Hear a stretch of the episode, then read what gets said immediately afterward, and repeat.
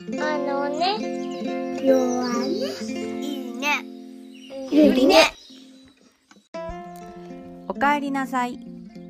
この番組は大阪生野区にあるマザーより助産所を通じて出会ったお母さんたちが妊娠、出産、子育て、家族の悩みやヒントになるような知恵や技、そして発想などを話すラジオ。家庭も子供も十人十色。いろんな家族の声を通じてちょろっと覗いてみる感覚で気軽に聞いてもらえたら嬉しいです。こんにちは。おむつなし育児アドバイザーのひらガチャ松です。えー今日は、うんと、えっと、なんだっけ、経血コントロールと出産について話そうかと思います。経血コントロールと出産で、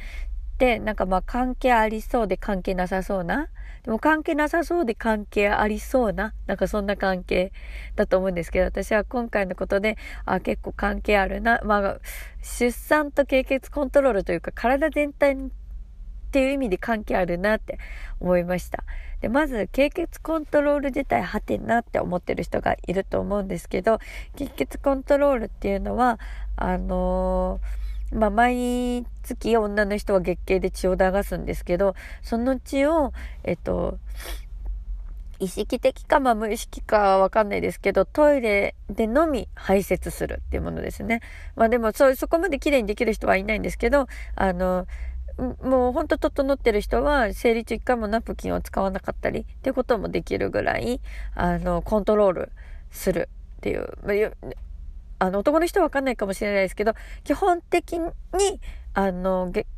経に関してはもう垂れ流し状態っていう女性が多いので、なのでナプキンっていうおむつみたいなものがあるんですけど、一部経血コントロールといって、あの、コントロールして、あの、トイレに排泄する人がいます。で、実は私も、えっ、と、15年、17年とか、前、古い曲で17年前ぐらいから、経血コントロール自然とできてたんですね。でもなんでできるようになったかもちょっとわかんないんですし、自分も経血コントロールっていう意識はなかったんですけど、あの、なんかいつの間にかできてたと。だからどうやってやるかはちょっといまいちわかんないんですけど、でも本当に生理中でもトイレに行って、トイレの、私は意識的にやってた方じゃなかったので、トイレに行って、トイレの中に血が落ちてるのを見て、あ、私今日生理だったんだなって気づくぐらいの、そんな感じの経血コントロールをしていました。で、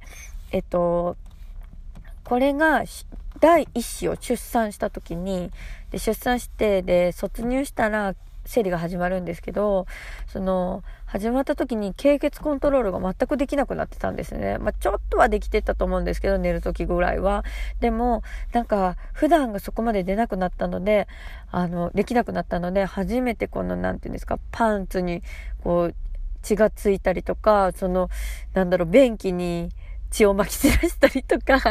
あなんか、なんか、あの、便器に血を、血がついてると時を見たりすると、これみんなどうやってつけてんねやろうって思ってたんですけど、実際自分が経血コントロールできなくなると、あ、これか絶対血ついてしまうわって思いました。で結構ね、大変やなと思って経血コントロールできないのって。で、あの、だから経血コントロールまだできるようになりたいなってなんとなく思ってたんですけど、なんかね、第二第一子は産婦人科で産って、産んで、第二子マザより助産所、助産所で産んだ後、あの、またせ卒乳して、そしたら経血コントロール、なんかね、なんとなくできるようになってたんですよ。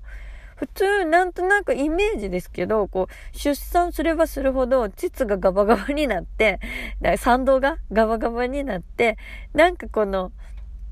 経血コントロールしにくくなるんじゃないのかなって思ってたら、逆に二人目産んだと後の方が経血コントロールできるっていう不思議な状態になって、でもなんか、そういえば産婦人科の時って言うたら妊婦の話っていうか別にあのあなたの勝手に過ごしなさいっていう感じだったんですけど助産所で産む場合って、まあ、特にマナより助産所に関しては結構ね運動しなさいって言われるんですね。でまあそれはお産にお産に向けてだったり産後の体調のために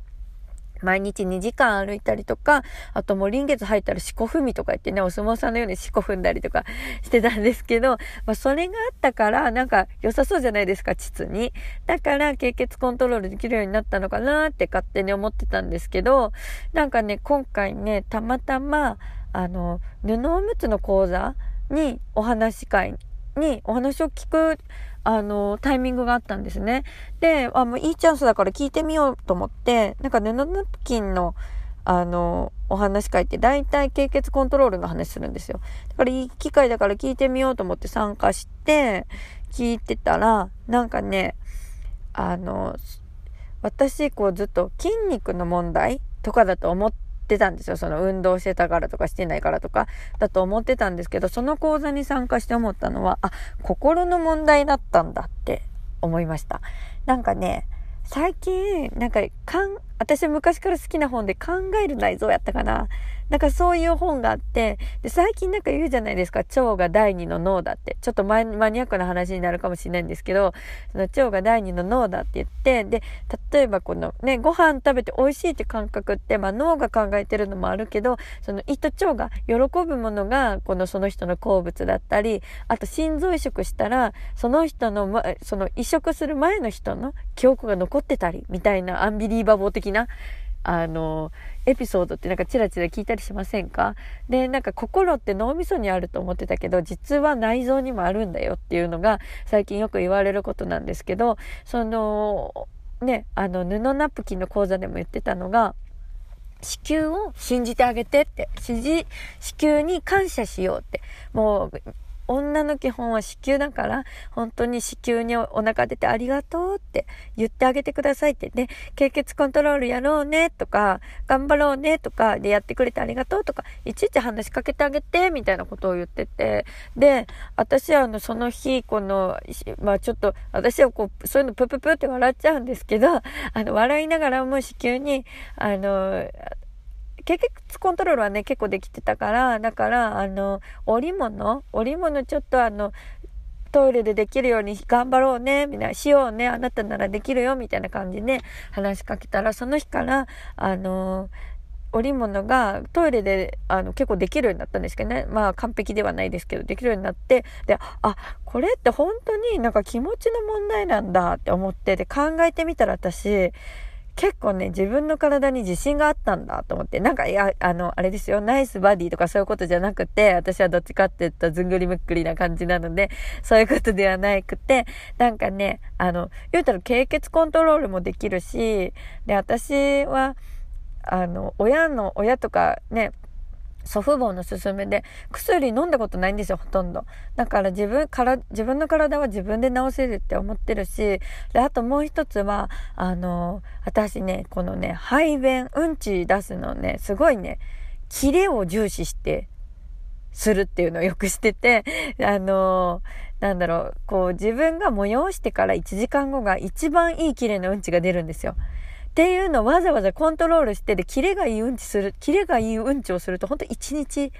ほんとハッピーなんですね。なので、そのハッピーを毎日作り出すために、その、キレのコントロールをしてたんですね。排便コントロール してたんですね。っていうのもあって、で、まあ、経血コントロールできるし、なんか、その排便コントロールもできるし、自分の体のことは、の、体の声は自分がちゃんと自分で聞けてるっていう自信があったんですよ。あ、その自信があったんですけど、こう第一子出産するときに、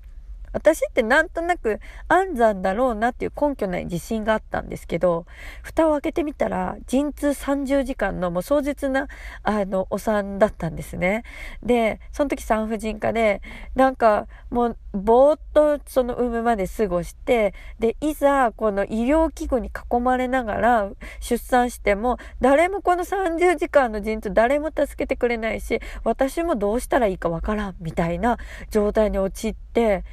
なんかね、私多分ね、自分の体に自信がなくなったと思うんですよ。で、それが、経血コントロールできないことにつながったんじゃないのかなっ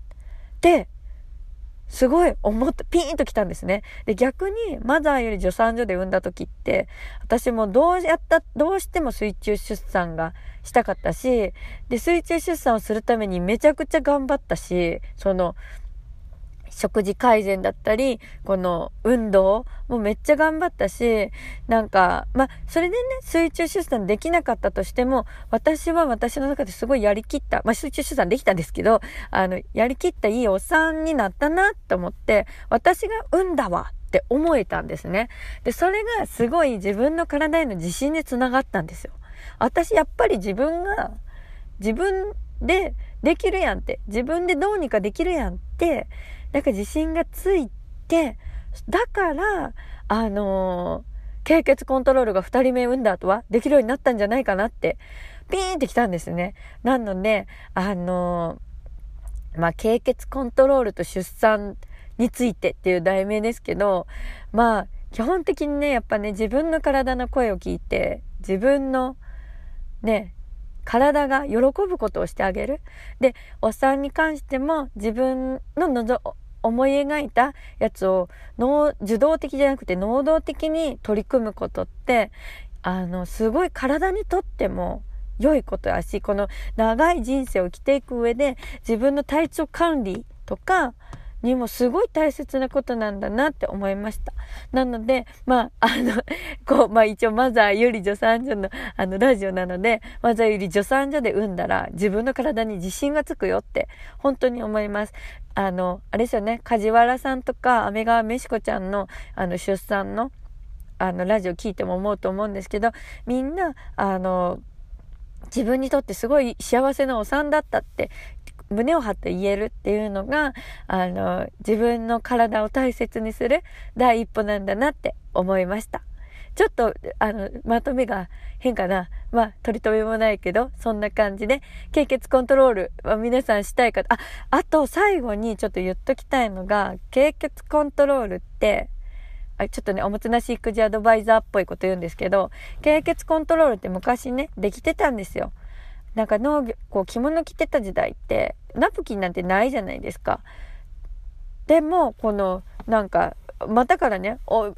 血を垂れ流しだったかって言ったらそうじゃなくて、あの時代ってみんなちゃんと川屋に行って血をパーって排出されて、捨てたんですよ。なんならね、女性もね、タッションできてたぐらい、この、なんていうんですか、このおしまの筋肉がすごかったんですね。でも、今ってもうみんな、あの、こう、ナプキン？言うたらお、おむつがないと、経血コントロールを止められないじゃないですか。でね、私はすごく思うのは、おしっこもそういう時代が来るんじゃないかってことです。これね、この布ナプキンのお話し会をしてたことも言ってはったんですけど、この今、おむつをつけることによって、おむつ、あの、おむつ外れ